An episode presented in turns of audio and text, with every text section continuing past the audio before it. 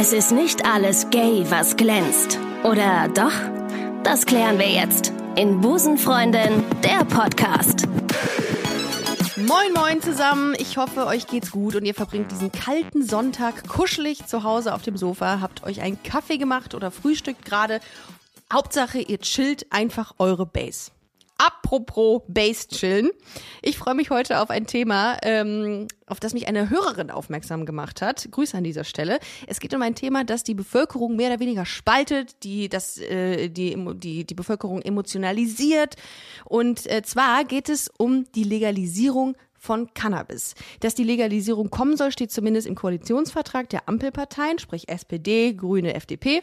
Und darüber möchte ich heute sprechen, und zwar mit niemand anderem als Georg Wurt, Inhaber vom Deutschen Handverband. Herzlich willkommen, Herr Wurt, zur Busenfreundin. Ja, das schön. Schön, dass Sie da sind. Sie klingen hervorragend. Sie waren pünktlich. Sie sind, erfüllen gar keine Klischees von Kiffern. Ja, das ist Teil der Strategie. Ja, absolut. Wie, wie oft, Herr Wurt, wurden Sie in der Vergangenheit gefragt, Georg, kannst du mal ein bisschen was klar machen? Ist das, kommt das vor? Nicht sehr oft tatsächlich, äh, aber beim Handverband haben wir das schon äh, zumindest eine Weile lang ständig gehabt. Auch, ja, auch jetzt nicht mehr so viel, aber so vor zehn Jahren oder so war das äh, eine der häufigsten Fragen. Ja, könnt ihr mir einen ja. Tipp geben? Ich bin neu in der Stadt XY. äh, wo kann ich denn hier was kriegen? Bahnhof, Hashtag. Nee, aber sie haben ja wahrscheinlich gar, gar nichts rausgeben können oder gar nichts gemacht. Aber das ist schon lustig, dass Leute dann so sich an sie wenden. Es ist mal ein sehr legaler Weg und sehr, ähm, äh, wie nennt man das? Ja, ein sehr äh, ordentlicher Weg zu versuchen, über den deutschen Handverband mal was rauszufinden. Ja, ähm, auf jeden Fall. Aber dafür sind wir eben nicht da. Ne? Wir, sind, wir, wir betrachten uns auch nicht als Konsumentenvertretung, sondern als Vertretung für Legalisierungsbefürworter. Absolut, und darüber reden wir gleich. Gebt das Hand frei. Das war mal ein Song, der von, ich glaube, ähm, von Hans Christian Ströbele im Jahr 2002 gesungen wurde, während der Hanfparade in Berlin. Ich erinnere mich noch genau dran, denn äh, Stefan Raab hat dazu einen, ähm, einen Song gemacht und das war sehr, sehr toll. Es war sehr, wir haben da sehr drüber gelacht in der Schule, ich weiß es noch. Und äh, ja, und jetzt wird es 20 Jahre später Realität. Das ist Wahnsinn. Und die relevante Frage ist jetzt nicht mehr, ob Cannabis legalisiert werden soll, sondern wie das geschehen soll. Und ähm, bevor wir jetzt da reingehen äh, in die Thematik, können Sie vielleicht noch mal ganz kurz erklären für all diejenigen, die vielleicht gar keine Berührungspunkte mit Cannabis haben oder mit Hanf, was ist denn genau Cannabis und Hanf und gibt es da Unterschiede? Ja, ich muss mich gerade fürchterlich zusammenreißen, nicht erstmal mit der Geschichte einzusteigen, jetzt warum dieser Rap-Song und Ströbele-Song gibt das handfrei auf mich zurückgeht und auf eine Aktion von mir. Äh, Machen aber Sie das, das gerne. Ja, vielleicht später, jetzt erst okay. ein bisschen Spannungsbogen und so. Ähm, gut, Hanf und Cannabis ist das gleiche. Cannabis ist der botanische mhm. Name für Hanf einfach. Mhm. Und es geht um die Kultur- und Nutzpflanze, die den Menschen seit Jahrtausenden tatsächlich begleitet und auch ein wichtiger Biorohstoff immer gewesen ist. Kleidung aus Hanf, äh, Nahrung aus Hanfsamen, ja, das äh, sind alles Sachen, die man schon ewig kennt, auch die medizinische Wirkung. CBD-Öl, wofür alle InfluencerInnen gerade Werbung machen mit 10% Rabattcodes. CBD-Öl besteht ja auch aus, äh, aus, aus äh, Cannabisöl. Hanföl. Eins von vielen Cannabinoiden ist CBD, ne? Cannabidiol, ja. so wie mhm. THC eben auch, was äh, hauptsächlich für den Rausch zuständig ist. Aber ah. es gibt jede Menge davon, ne? auch viele unbekannte jedenfalls so öffentlich unbekannte äh, Cannabinoide. Und die Terpene, die Geruchsstoffe, die spielen auch noch eine äh, Rolle bei der Wirkung. Das wusste man früher natürlich alles nicht, aber auch Hildegard von Bingen zum Beispiel hat schon Hanf bei bestimmten Beschwerden empfohlen. Also wie manche Politiker immer so tun, dass das kulturfremd ist und irgendwie eine neue böse Bedrohung, die in Deutschland keine Rolle gespielt hat, ne, das ist Blödsinn. Das ist auch bei uns eine alte Kulturpflanze. Und äh, insofern ist eigentlich gar nicht die Frage, warum sollte das jetzt legalisiert werden, sondern warum sollte das verboten sein? Ja, das, äh, ja. Wir, wir kennen zwar nichts anderes, weil das jetzt schon seit ein paar Jahrzehnten so ist, aber wenn man diese lange Geschichte von Menschheit und Hanf sich anguckt, dann ist das eben nur so ein ganz, ganz kurzes Stück, wo man das mal ausprobiert hat, jetzt mit dem Verbot. Und jetzt mal äh, das Ganze auf den Prüfstand stellen muss und sagen muss, hat das irgendwas gebracht? Welche negativen Begleiterscheinungen hatte dieses Verbot. Und ja, macht das Sinn. Ja, und das war für mich im Prinzip auch der wesentliche Ansatz zu sagen, das macht keinen Sinn. Gerade mhm. mit dem Zweck, den das äh, Verbot heutzutage jedenfalls hat, äh, die Politiker, die heute noch dafür sind, äh, Union hauptsächlich, die denken, dass sie irgendwie die Gesellschaft schützen vor irgendeiner Bedrohung ja. mit dem Verbot, insbesondere junge Menschen, die tatsächlich auch äh, riskanten Konsum haben können. Ja, ist nicht so, mhm. dass das völlig äh, unproblematisch ist mit der Kifferei. Aber das Verbot hat da überhaupt keinen positiven Einfluss drauf. Gerade bei jungen Menschen wirkt das nicht. Ja, die, die konsumieren nicht weniger, wenn das verboten ist. Das ist äh, ein gutes Stichwort. Äh, tatsächlich ist Cannabis laut einer Studie der Bundeszentrale für gesundheitliche Aus, äh, Aufklärung die beliebteste Droge unter Erwachsenen und Jugendlichen in Deutschland. Beliebteste Droge heißt die, die am meisten konsumiert wird. Also ich glaube, äh, Derzeit illegale Droge, muss man auch dazu sagen. Ja. Ne? Ansonsten okay, ist das ja. natürlich Alkohol und Tabak. Und das gilt Ach, übrigens ja. genauso auch für die Einstiegsdrogenfrage. Ja, das ist ja, immer noch so ein Mythos, Cannabis wäre eine Einstiegsdroge. Das ist wissenschaftlich einerseits schon lange widerlegt. Äh, Im Sinne von, Cannabis hat keine besondere Schrittmacherfunktion, sagen die Wissenschaftler dann auf dem Weg zu irgendwelchen anderen Substanzen. Aber wenn man überhaupt von Einstiegsdroge reden will, dann müsste man ja gucken, was konsumieren die Leute als allererstes. Und das ist Alkohol und Tabak. Äh, fast alle äh, Kiffer haben vorher auch schon Erfahrungen mit einer dieser Substanzen. Ähm, was ist denn jetzt so das schlagende Argument? Also ich kann mir das vorstellen, ähm, derjenigen, die sagen, nein, wir müssen das weiterhin oder es, es sollte eigentlich nicht legalisiert werden. Ich persönlich muss an dieser Stelle sagen, ich bin ganz klar für eine Legalisierung. Allerdings unter bestimmten Auflagen, aber das werden Sie mit Sicherheit gleich äh, erläutern, was da noch geplant ist. Um, ähm, ich bin einfach dafür, dass mehr Aufklärung erfolgen muss.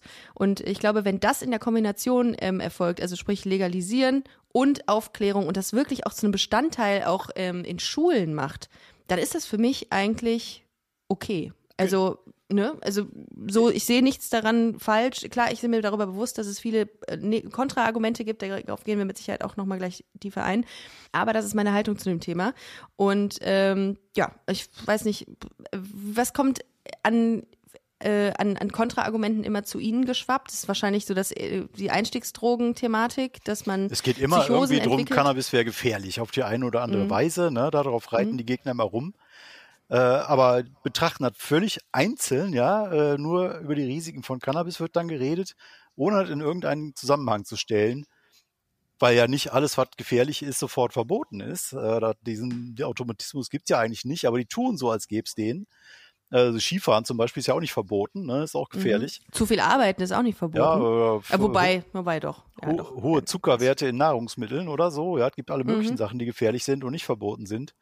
Und vor allen Dingen ist Alkohol nicht verboten und ist Tabak nicht verboten. Und das sind Substanzen, die erhebliche Schäden anrichten in der Bevölkerung, die mehr abhängig machen als Cannabis, die mehr körperliche Schäden verursachen als Cannabis und auch mehr Todesfolgen haben. Wir haben über 100.000 Tote im Jahr in Deutschland, die an Alkohol und Tabak sterben und keinen einzigen Toten, der an Cannabis stirbt. Wie können und Sie da denn erklären? dieses Argument, ja. Cannabis muss verboten sein, weil gefährlich ist, halt vollkommen absurd, wenn wir gleichzeitig eben an jeder mhm. Ecke Alkohol verkaufen. Wie, wie können Sie sich denn erklären, äh, dass äh, die gesellschaftliche Wahrnehmung oder dass, dass es äh, so ist, dass man Alkohol und Zigaretten irgendwie gar nicht so eine ähm, ja, so eine, so eine Negativität zuschreibt wie Cannabis, weil es wahrscheinlich irgendwelche Kampagnen gibt, Lobbys, dahinter stehen, die, ähm, keine Ahnung, die Tabakindustrie, klar. Aber wieso hat Cannabis so einen schlechten Ruf im Vergleich zu Alkohol und Zigaretten, wenn Sie sagen, dass beide äh, Drogen, also Alkohol und Zigaretten, sogar mehr Todesfälle jährlich haben als Cannabis? Ich glaube, das hat ähm, damit zu tun, dass noch mehr Leute damit Erfahrung haben. Mhm. Ne, für die, und, und das ist viel sichtbarer, für das ist für die Leute viel normaler. Das ist einfach Bestandteil des Lebens irgendwie, wenn man ständig irgendwo jemand trinken und rauchen sieht, während durch das Verbot die Cannabiskonsumenten halt im Verborgenen agieren müssen quasi und dadurch das Ganze eben halt so was Fremdes hat. Die Leute haben eher Angst vor fremden Dingen äh, und weniger vor, vor dem, was tatsächlich in ihrer Umgebung so passiert. Und wir haben halt höhere Konsumraten von Alkohol. Daraus schließen ja übrigens manche auch, dass das Verbot doch eine Wirkung hat, weil sie meinen, na, ähm, sonst müsste ja genauso viele Leute äh, geben, die Cannabis konsumieren, wie die, die Alkohol konsumieren. Das ist aber gar nicht der Punkt. Ähm, die Leute konsumieren nicht deswegen keinen Cannabis, weil sie äh, wegen, wegen des Verbots, sondern aus diversen anderen Gründen. Da ja, gibt es auch Umfragen zu, gerade bei Jugendlichen, die nicht konsumieren. Warum konsumiert er denn nicht? die sagen, das passt nicht in den Freundeskreis, das interessiert mich nicht, ich habe Angst vor der Wirkung, ich habe Angst vor Abhängigkeit, bla bla. Ja, und das Verbot kommt dann an letzter Stelle mit drei Prozent oder so, mhm. die das überhaupt interessiert mit dem Verbot. Und entsprechend haben wir ja dann auch bei den Jahrgängen 23, 25 Jahre alt in dem Dreh ähm, 50 Prozent Marke überschritten von Leuten, die schon mal Cannabis konsumiert haben und die nach derzeitig, äh, derzeitiger Rechtslage alles Straftäter sind. Ne? Das ist einfach Blödsinn. Ja, und, und ich meine, viele vertragen das nicht. Das wollte ich noch dazu sagen. Ja. Ähm, gibt mehr Leute, die Cannabis deswegen einfach nicht mehr konsumieren, weil sie die mal probiert haben und schlechte Erfahrungen mhm. gemacht haben. Gekotzt haben, ja. Ja, oder mhm. eingeschlafen sind mitten auf einer Party ja. oder was, ne? Und dann keine schöne Party mehr hatten ja. und bei denen dann Alkohol einfach besser taugt. Ja, man, man muss auch dazu sagen, das ist mir auch ganz wichtig, dass wir äh, grundsätzlich alle Drogen nicht verherrlichen an dieser Stelle. Ne? Also sowohl Tabak als auch Nikotin als auch Cannabis muss man jetzt nicht machen, sollte man grundsätzlich nicht tun, äh, aber wir müssen das mal in so in eine Relation bringen. Ne? Also ich, ich gehe in den Laden, unter 16-Jähriger, nee, unter 18-Jähriger kann ganz normal ein Bier kaufen und kann sich da irgendwie so in, in eine Alkohol Alkoholsucht irgendwie katapultieren. Und ich finde auch, dass ähm, dass das mal in so eine Relation gebracht werden sollte, dass Cannabis jetzt äh, Studien, äh, also laut Studien, ähm, nicht mehr Todesopfer oder nicht mehr Suchtopfer jährlich hat als Alkohol und Zigaretten. Das wundert mich immer total, dass man dann aus Cannabis so, eine, so ein Riesending macht. Ähm, und ich glaube auch, dass äh, oder beziehungsweise werden Sie mir das äh, explizit sagen können, dass äh, so eine Prohibition den Schwarzmarkt einfach vergrößert, oder? Also der, der, der ermöglicht ja den Schwarzmarkt überhaupt erst, beziehungsweise ja. ähm, ja, also der, ja. Der, der, schafft den Schwarzmarkt. Ne? Wenn man einen gut regulierten, stinknormalen ja. Markt hat, dann hat man keinen Schwarzmarkt. Ja, äh, das, das, bedeutet auch, dass man Sachen konsumiert auf diesen, also die, dass Sachen verkauft werden auf diesem Schwarzmarkt, die gestreckt sind, die irgendwelche Scheiße beinhalten, die die Leute sich dann äh, in den Körper ballern. Ähm, was ist denn da drin? Also wenn ich jetzt beispielsweise irgendwo äh, was kaufe bei irgendwem oder weiß ich nicht, wie das funktioniert, äh, was kann da theoretisch drin sein, was gefährlich sein könnte? Also das fängt erstmal an mit ähm, unbeabsichtigten Produktionsrückständen, die nicht mit böswillig da reingemacht werden. Also das können mhm. zu viel Schimmelsporen sein, das können Fäkalbakterien sein, Düngerrückstände, Pestizidrückstände, solche Dinge. Ja. Das ist Standard, ja, da mhm. muss man auf jeden Fall mit rechnen. Ähm, und dann kommen eben die böswilligen Dinge. Das sind einmal Streckmittel, die die Leute reinmachen, damit das schwerer wird, weil man bezahlt ah. ja Programm. Ja. Ähm, und da war im Prinzip der schlimmste Fall mal so als Beispiel, als da offensichtlich größere Chargen im Leipziger Raum mit Bleisulfid gestreckt waren. Da hat sich wahrscheinlich irgendein Depp gedacht, ja, Blei, das klingt nach schwer, ne? Machen wir mal da drauf. Oh. Und da waren über 100 Leute mit einer Bleivergiftung auf einmal beim Arzt, teilweise auch in der Klinik. Die müssen etliche Jahre Medikamente nehmen, um das Blei wieder aus dem Knochen rauszukriegen. Und das mal so als ein Beispiel. Ja, das kann ja. auch, äh, hm. als das anfing, dass sie auch Blüten gestreckt haben, da war auch Fischfutter teilweise da drin oder Talkumpulver oder irgendwas, alles Mögliche haben die da drauf gemacht. Mittlerweile ist das nicht mehr so auffällig und ähm, hat sich von der Problematik her, es war immer noch da, ja, dass das gemacht wird, Flüssigkunststoff, ja, alles Mögliche, was da drauf gemacht wird. Aber mhm. das grö größere Problem scheint jetzt mittlerweile zu sein, dass synthetische Drogen aufgesprüht werden. Das kennen wir von diesem Thema Legal Highs. Kräutermischungen, ne, was äh, so Spice zum Beispiel war das erste äh, bekannte Produkt, was da so auf den Markt kam. Da ging es noch um irgendwelche anderen Kräuter, wo Chemikalien aufgesprüht wurden. Und äh, zumindest so nach dem ersten halben Jahr war dann klar, äh, dass da Chemie drin ist. Und äh, die Konsumenten wussten das, die das konsumiert haben, wussten, ich bin jetzt hier Versuchskaninchen für irgendwelche neuen Drogen. Aber jetzt wird das Zeug auf dem Cannabismarkt auf Hanfblüten aufgesprüht und die Konsumenten wissen nichts davon. Die denken, sie kaufen ganz normales, sauberes Marihuana, Hanfblüten eben, ähm, und haben dann eben viel also unberechenbare Drogen da drauf, ne, die auch von der Dosierung her komplett unterschiedlich sein können, je, nach, je nachdem, wie das dann zusammengemixt worden ist. Das sind Substanzen, die teilweise eine höhere Abhängigkeit erzeugen, die mehr Gesundheitsschäden verursachen und die Leute einfach äh, irgendwie schräg drauf sind im Kopf. Ne? Also es heißt einfach, auf diese Blüte wird eine Substanz gesprüht, damit die Pflanze nicht keine Schäden irgendwie während der Wachstumszeit irgendwie nee, annimmt? Nee, da, da geht es wirklich darum, äh, Wirkung äh, ah. zu produzieren. Da zum Beispiel wird, ah, okay. wird da Marihuana genommen, was minderwertig ist. Ah. Viel auch dieses CBD-Gras, was jetzt gerade unterwegs ist, ne, da hat man da irgendwo ein, gibt es Überproduktion auch, ne, das ist scheinbar relativ preiswert verfügbar im Kilo, Kiloweise. Mhm. Und dann äh, wird das halt aufgepeppt, weil das ja an sich gar keine Wirkung hat, so CBD-Gras, mit solchen Labordrogen, synthetische Substanzen, die diese Wirkung nachahmen, mehr oder weniger, ja, das kann auch mal ganz anders wirken, aber so tendenziell eben so ein bisschen in die Cannabis-Richtung von der Wirkung her. Dockt meistens auch an denselben Rezeptoren an, dann spricht man von synthetischen Cannabinoiden, uh, sonst von neuen psychoaktiven ja. Substanzen. Und die Leute wissen da nichts von, ne? Die halt denk, denken, sie rauchen Gras. Und das scheint jetzt mittlerweile doch einen erheblichen Teil des Marktes zu betreffen und ist gefährlich. Ja, und das ist natürlich dann auch wiederum äh, äh, das Positive an äh, der Tatsache, dass im Koalitionsvertrag steht, dass die Qualität kontrolliert werden soll, die Weitergabe verunreinigter Substanzen damit verhindert und der Jugendschutz gewährleistet werden kann.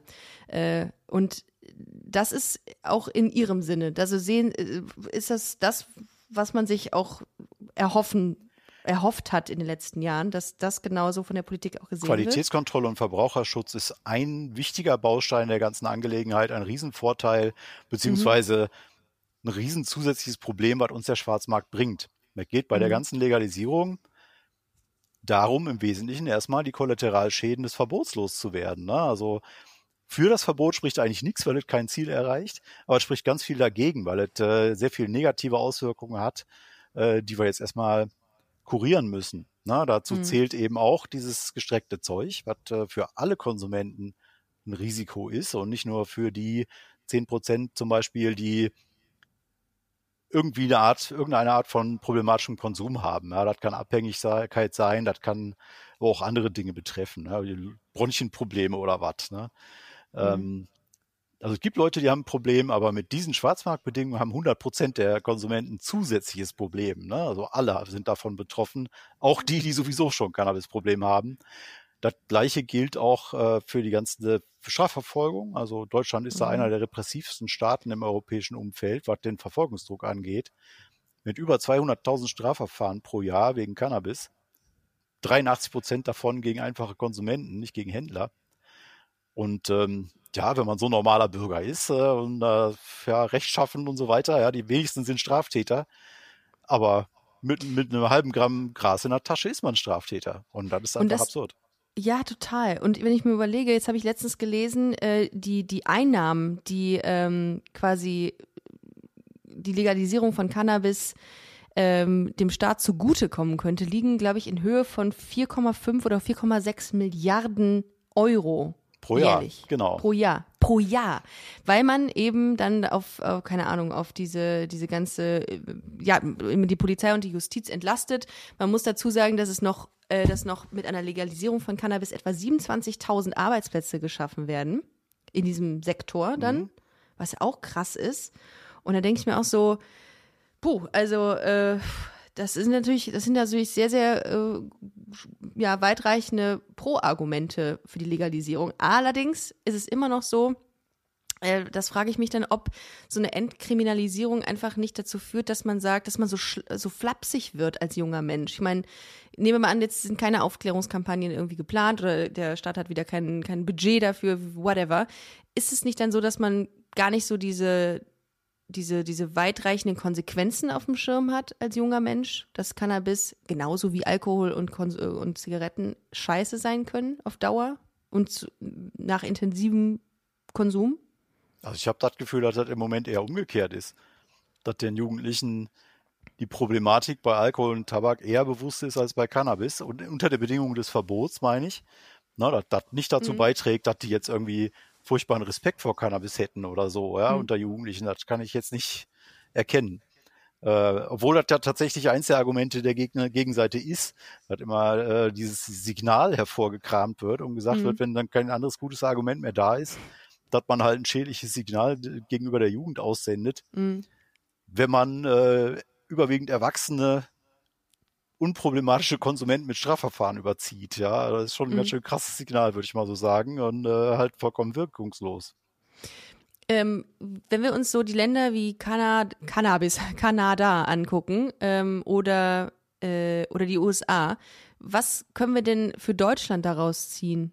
Also sind die, sind die ein Vorreiter für eine äh, gute äh, Legalisierungspolitik? Heißt das so? Weiß ich gar nicht. Ja, passt. Ja, äh, ja kann man so sagen. Also sind sie auf ja? jeden Fall. Wobei eigentlich alle, die was anderes machen als Schwarzmarkt, äh, alle Vorreiter im positiven Sinne sind, weil schlechter als wir das hier gerade machen, geht es gar nicht.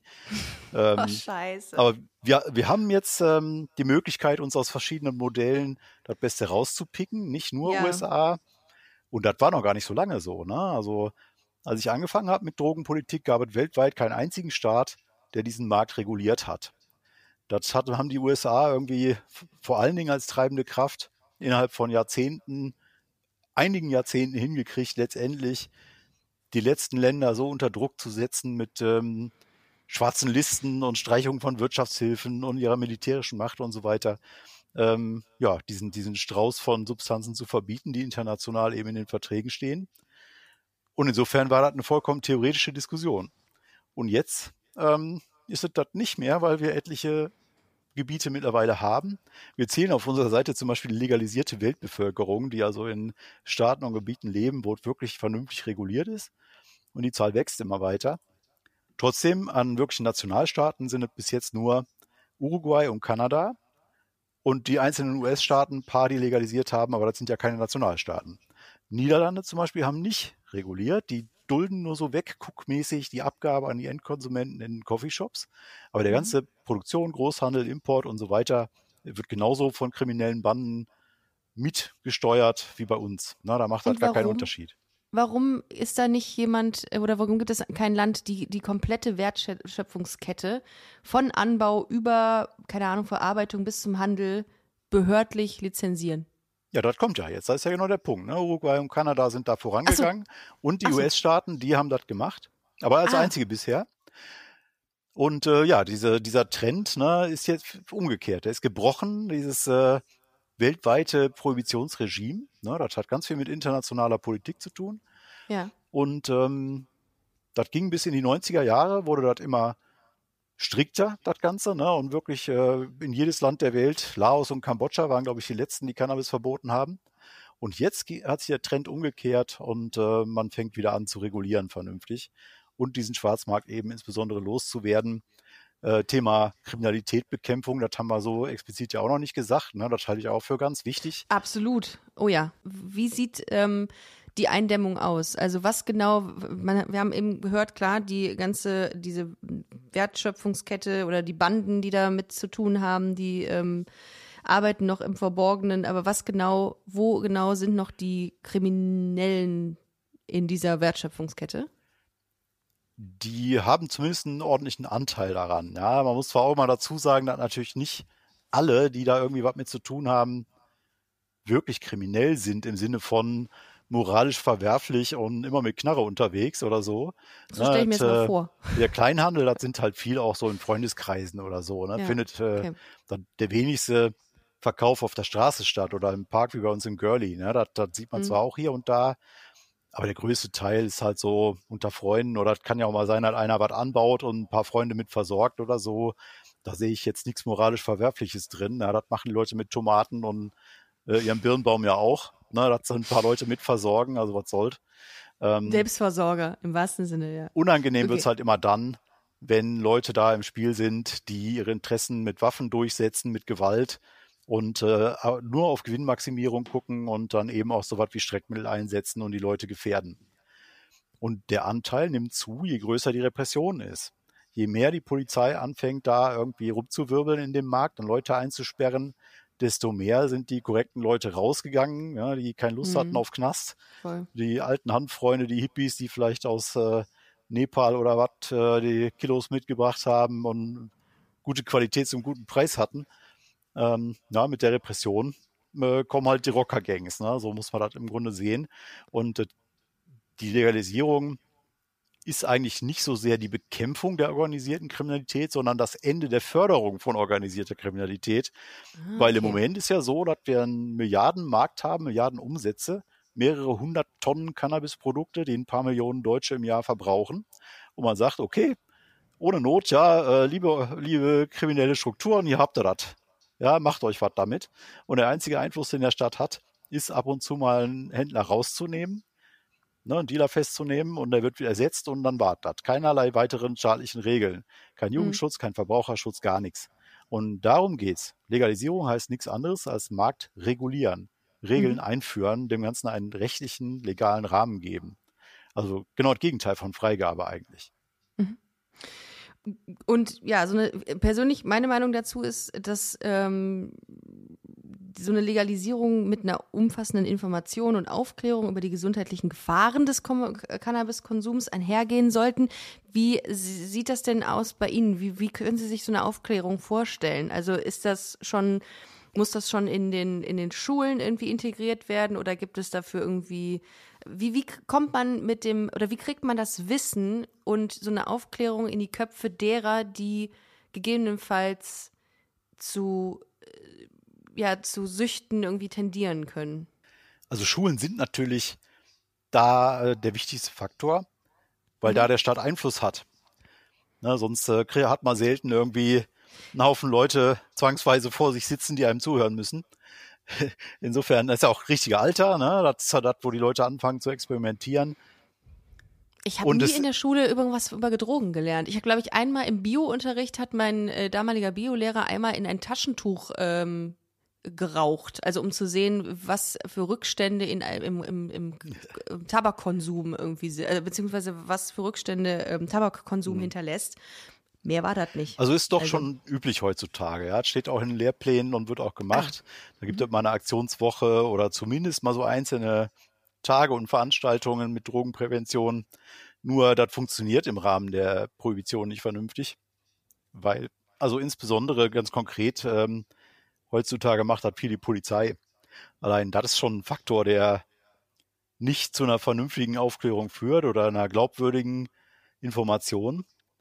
Das ist deswegen so, weil die Polizei bezahlte Stellen hat, die haben Präventionsbeamte und die können kostenlos von den Schulen gebucht werden, während andere Dienstleister, die vielleicht einfach nur Ahnung von Drogen haben, äh, da was kosten extra. Hm. Von daher machen die das dann immer gerne. Hm. Nur wenn ein Polizist in der Schule kommt, dann führt das natürlich nicht zu einer offenen Auseinandersetzung, auch über vielleicht Konsumerfahrungen, die Leute schon haben. Nee, da haben und, die Schiss. Und auch die Message ist natürlich eine ganz andere. Ne? Bei Alkohol ja. ist das dann ganz vernünftig, wie bei dieser Kampagne Kenn dein Limit, mhm. wo auch akzeptiert wird, dass Drogenkonsum stattfindet mhm. dass er auch Spaß machen kann. Ja, also ich würde das gar nicht so sehr durch die Problembrille auch sehen, wie das ja. eben schon mal so ein bisschen angeklungen ist. Äh, man kann auch die positiven Maße. Seiten darstellen von Drogenkonsum. Ja, sonst glaubt das einem ja eh keiner, wenn man nur auf die negativen eingeht. Aber alle haben erstmal nur Spaß am Trinken oder am Kiffen ne, und lachen sich kaputt.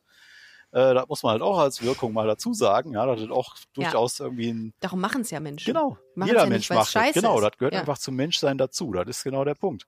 Mhm. Ähm, nur darf man nicht übertreiben. Und bei Kenn dein Limit sieht man auf der einen Seite diese fröhlich feiernde Leute mit dem Sektgläschen und auf der anderen Seite ähm, die Leute, die dann rumliegen äh, in ihrer Kotze oder so. Ja, die haben es halt übertrieben und das ist die Message. Und das ist dann, das, das machen die Polizisten im Unterricht dann auch so. Und wenn es dann zu Cannabis kommt und zu anderen Drogen, aber vielleicht hauptsächlich Cannabis, weil das am weitesten verbreitet ist, dann heißt es auf einmal, ja, lass bloß die Finger davon, du verlierst den Führerschein, du nimmst andere Drogen, das ist eine Einstiegsdroge, äh, landest in der Gosse, bla bla, ne? Und da wird überhaupt nichts von wegen, also auch anerkannt, dass es einfach äh, auch lustig sein kann, ja, dass die Leute erstmal kaputt lachen, wenn die auf einer Party eine rauchen oder so.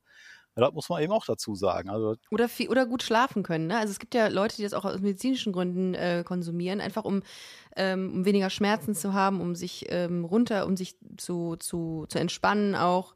Ähm, ja, diesen, also den medizinischen ein, Aspekt darf man ja auch gar nicht vergessen. Ist ein anderes Thema quasi, der medizinische also, Einsatz im, erstmal. Ja. Aber das hat auch viele Überschneidungen. Es gibt tatsächlich viele ja, Leute, die denen das gar nicht bewusst ist, dass sie auch eine gewisse medizinische Nutzung haben. Ja, eben mhm. zum Beispiel zum Einschlafen, weil sie nicht gut pennen können und äh, dann rauchen sie ein, dann können sie doch, ne, die sich als Freizeitkonsumenten im Grunde betrachten und regelmäßig abends äh, eine Tüte rauchen oder so.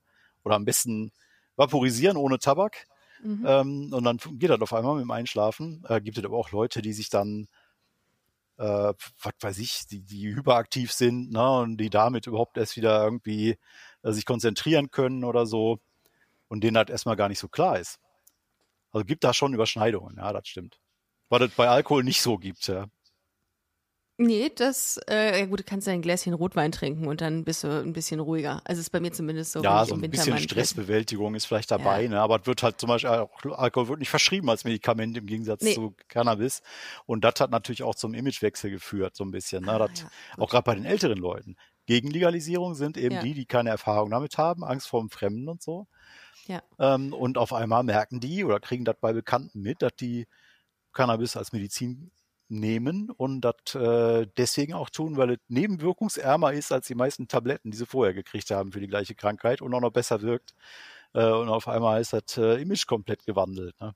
Ja, meine Eltern haben ja schon Angst vor CBD-Öl. Die denken ja dann, die hätten den Rausch ihres Lebens, wenn sie das nehmen. Na. Aber ich lasse die mal in dem Gedanken. Ich finde das irgendwie witzig. Ich glaube, da haben sie vollkommen recht.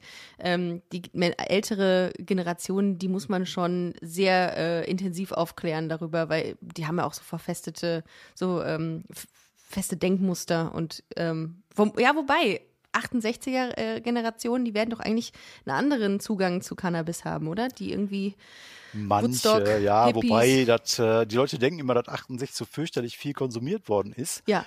Das war aber nur die Zeit, wo das ähm, in größerem Ausmaß wieder stattgefunden hat im ah. Vergleich ah. zu vorher. Aber heute wird mehr, viel mehr konsumiert als damals. Und die, die nichts mit äh, Hippies am Hut hatten, da gibt es ja auch jede Menge. Äh, meine Eltern zum Beispiel, ja, die haben da nichts groß von mitgekriegt, keine Studentenstadt, ne? Und dann war nichts groß mit Hippie-Bewegung. Die wussten nichts von Cannabis, ne?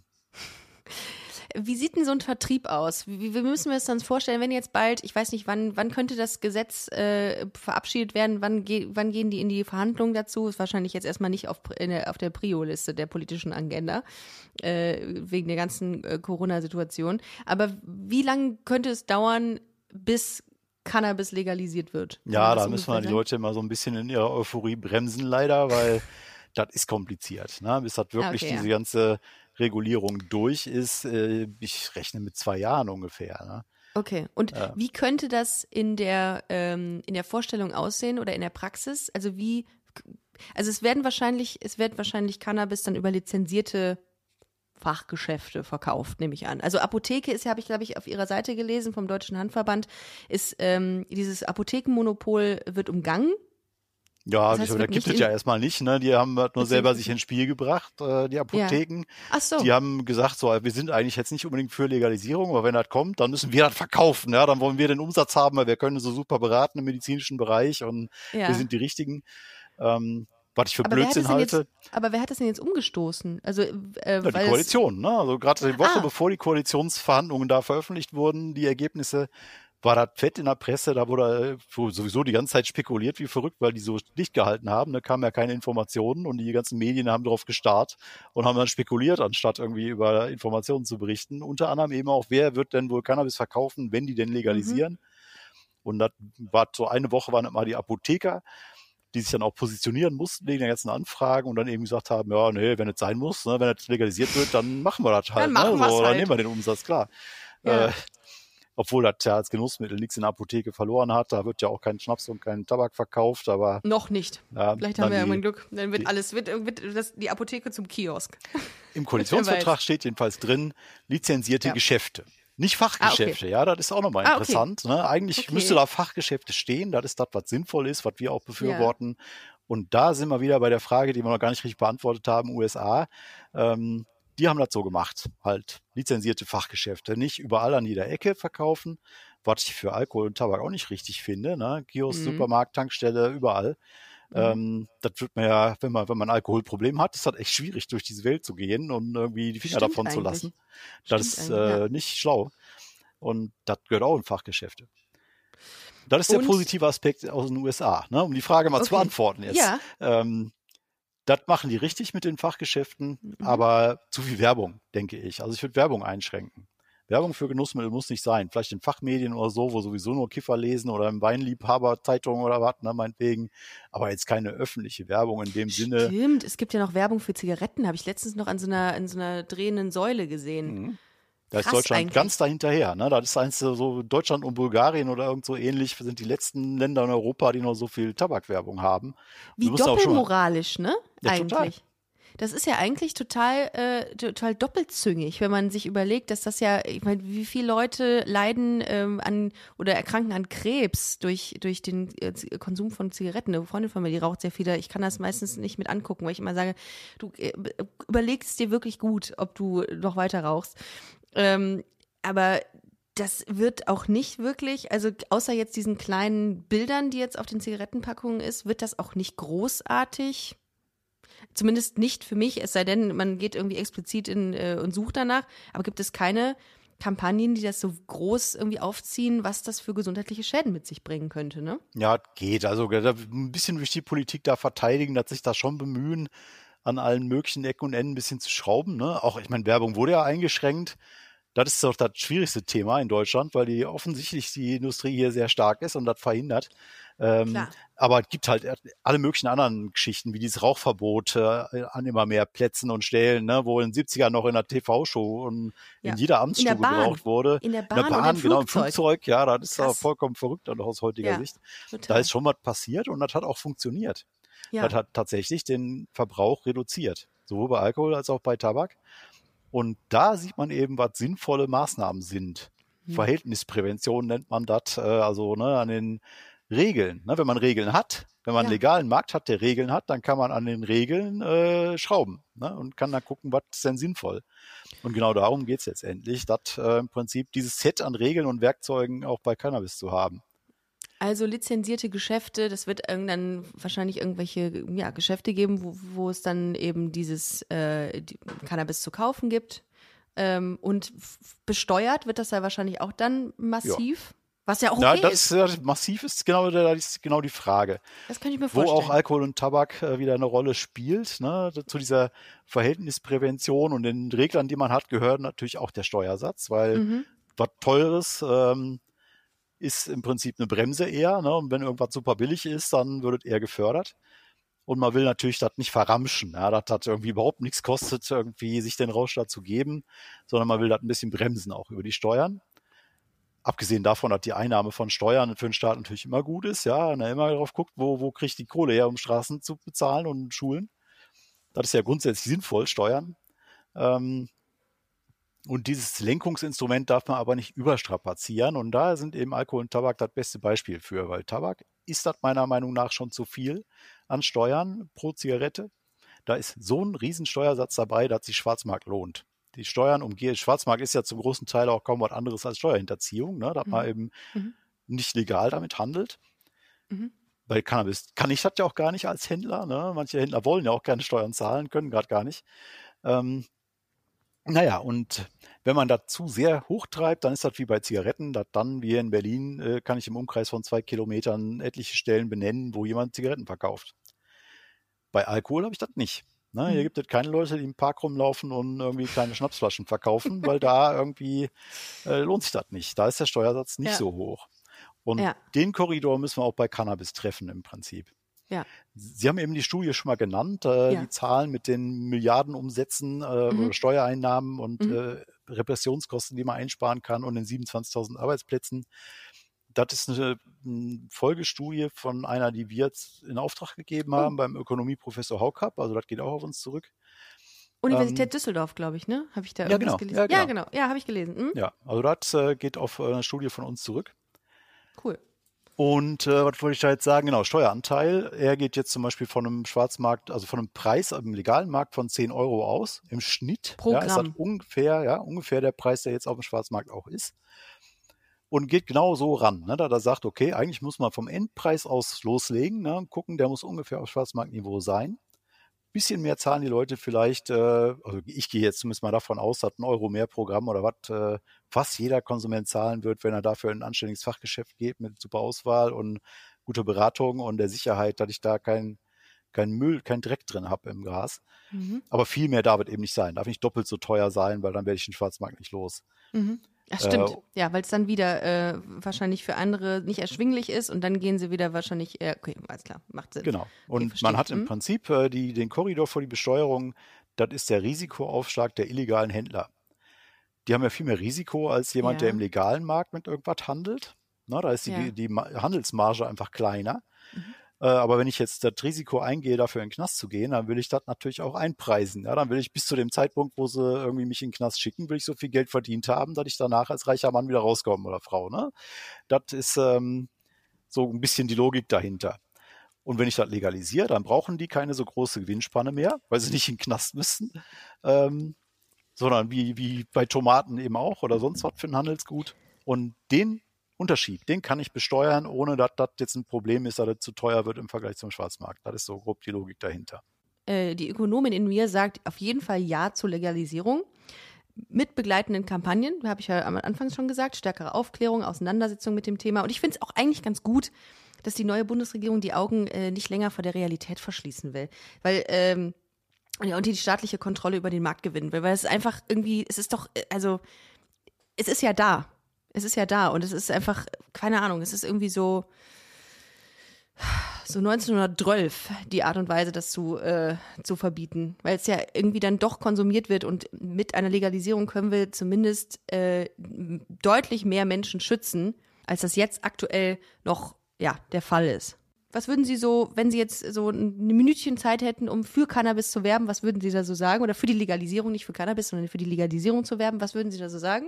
Dann würde ich sagen, dass die Prohibition, das Verbot, das mehr Schaden anrichtet, äh, ja. als es irgendwie Nutzen hat, nämlich gar mhm. keinen. Ja, es hat keinen nachweislich äh, gesicherten Nutzen im Sinne von Konsumreduktion, von Schadensreduktion, aber jede Menge Schäden, die gar nicht der Sinn der Sache sind, wie die Förderung von organisierter Kriminalität, hohe Kosten für die Gesellschaft, ohne einen Zweck zu erfüllen, eine Gefährdung der Konsumenten durch Schwarzmarktbedingungen.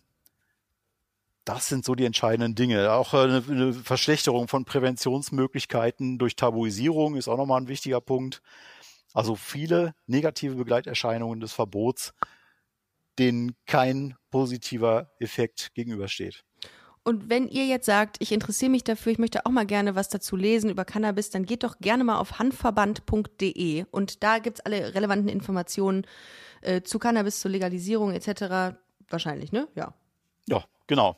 Soll ich noch kurz erzählen, wieso Gebt ja. das handfrei, was mit mir zu tun hat? Das wollte ich gerne abschließend noch fragen, äh, um den Bogen zu, zu spannen, glaube ich, heißt das. Ne? Wieso den Spannungsbogen rund zu machen, bla, genau. Also für all diejenigen, die es nicht, äh, die es nicht wissen, es gab 2002, wie gesagt, am Anfang eine, eine, eine Hanfparade mit äh, Hans Dieter Ströbele, glaube ich. Christian, Hans, Hans Christian, Christian Ströbele.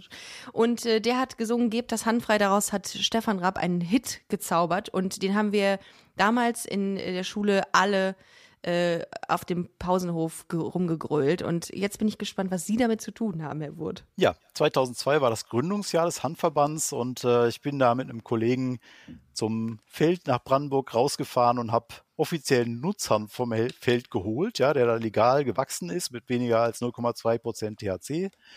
Das, was man heute auch eben auch als aus dem CBD-Bereich so ein bisschen kennt. Aber damals halt stinknormal Nutzhanf, ganz normale Feldfrucht sozusagen, Feldpflanze, haben eine Rechnung dabei gehabt mit der Bezeichnung der Sorte aus dem EU-Sortenkatalog und haben diese Pflanzen zur Hanfparade gebracht, äh, zur Wagenaufstellung, um ein paar Wagen damit zu dekorieren.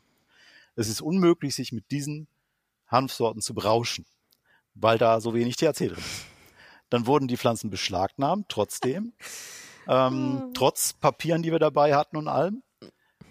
Und in so einen großen Polizeiwagen gebracht, ne, um dann eben für das Strafverfahren als Beweismittel gesichert zu werden und so. Und dann haben wir gesagt, wir müssten Anwalt haben, ne, jetzt sofort. Und Schröbel ist ja ein Anwalt. Und ähm, ja, der, der ist ja immer bei den Paraden immer zuverlässig da gewesen, ne? Und hatte jemand die Nummer von dem und dann haben wir ihn sofort rangeholt und gesagt, hier vertritt uns mal und vertritt mal unsere Pflanze hier. Witzig. Und dann hat er ein bisschen rumdiskutiert mit der Polizei, er musste dann aber auf die Bühne, um seine Rede zu halten und hat bei der Gelegenheit dann diese Geschichte erzählt, äh, dass er eben jetzt gerade harmloser Nutzhanf irgendwie von der Polizei festgehalten wird, ja, und da im Polizeiauto eingesperrt ist und dann hat er gerufen, na, gebt das Hand frei, ne, da ja. sollen es zurückgeben, so ungefähr. Ja. Äh, und daraus hat dann Raab den Song gemacht. Wie witzig. Es gibt ja auch äh, Hanf, aus Hanf kann man ja auch Klamotten machen, ne? Ja, und das wussten die äh, Kollegen der, äh, der Polizei wahrscheinlich nicht. Naja, aber äh, interessante Geschichte und schöne Hintergrundinformationen zu dem Song. Ich muss mir den, glaube ich, gleich nochmal anhören. Irgendwie war das sehr, sehr witzig, weiß ich noch. Ja, die Strafanzeige dazu hängt immer noch in meinem Zimmer. Oder Gerichtsurteil, glaube ich, war. Oh, gut. Vielen Dank, dass Sie heute hier waren und uns ein bisschen aufgeklärt haben. Äh, finde ich sehr, sehr wichtig. Ähm, ich wünsche Ihnen alles Gute. Ich drücke die Daumen, dass alles so verläuft, äh, wie Sie sich das vorstellen im Deutschen Handverband. Äh, und wenn ihr noch, wie gesagt, Informationen haben wollt, dann zur Legalisierung, dann geht gerne auf handverband.de. Und checkt sehr gerne Busenfreundin auf Instagram, busenfreundin-podcast aus oder busenfreundin-magazin.com. Wir hören uns nächste Woche, ihr Lieben. Vielen Dank, Herr Wurt. Schöne, gerne, äh, schöne, schöne Woche und macht's gut. Tschüss.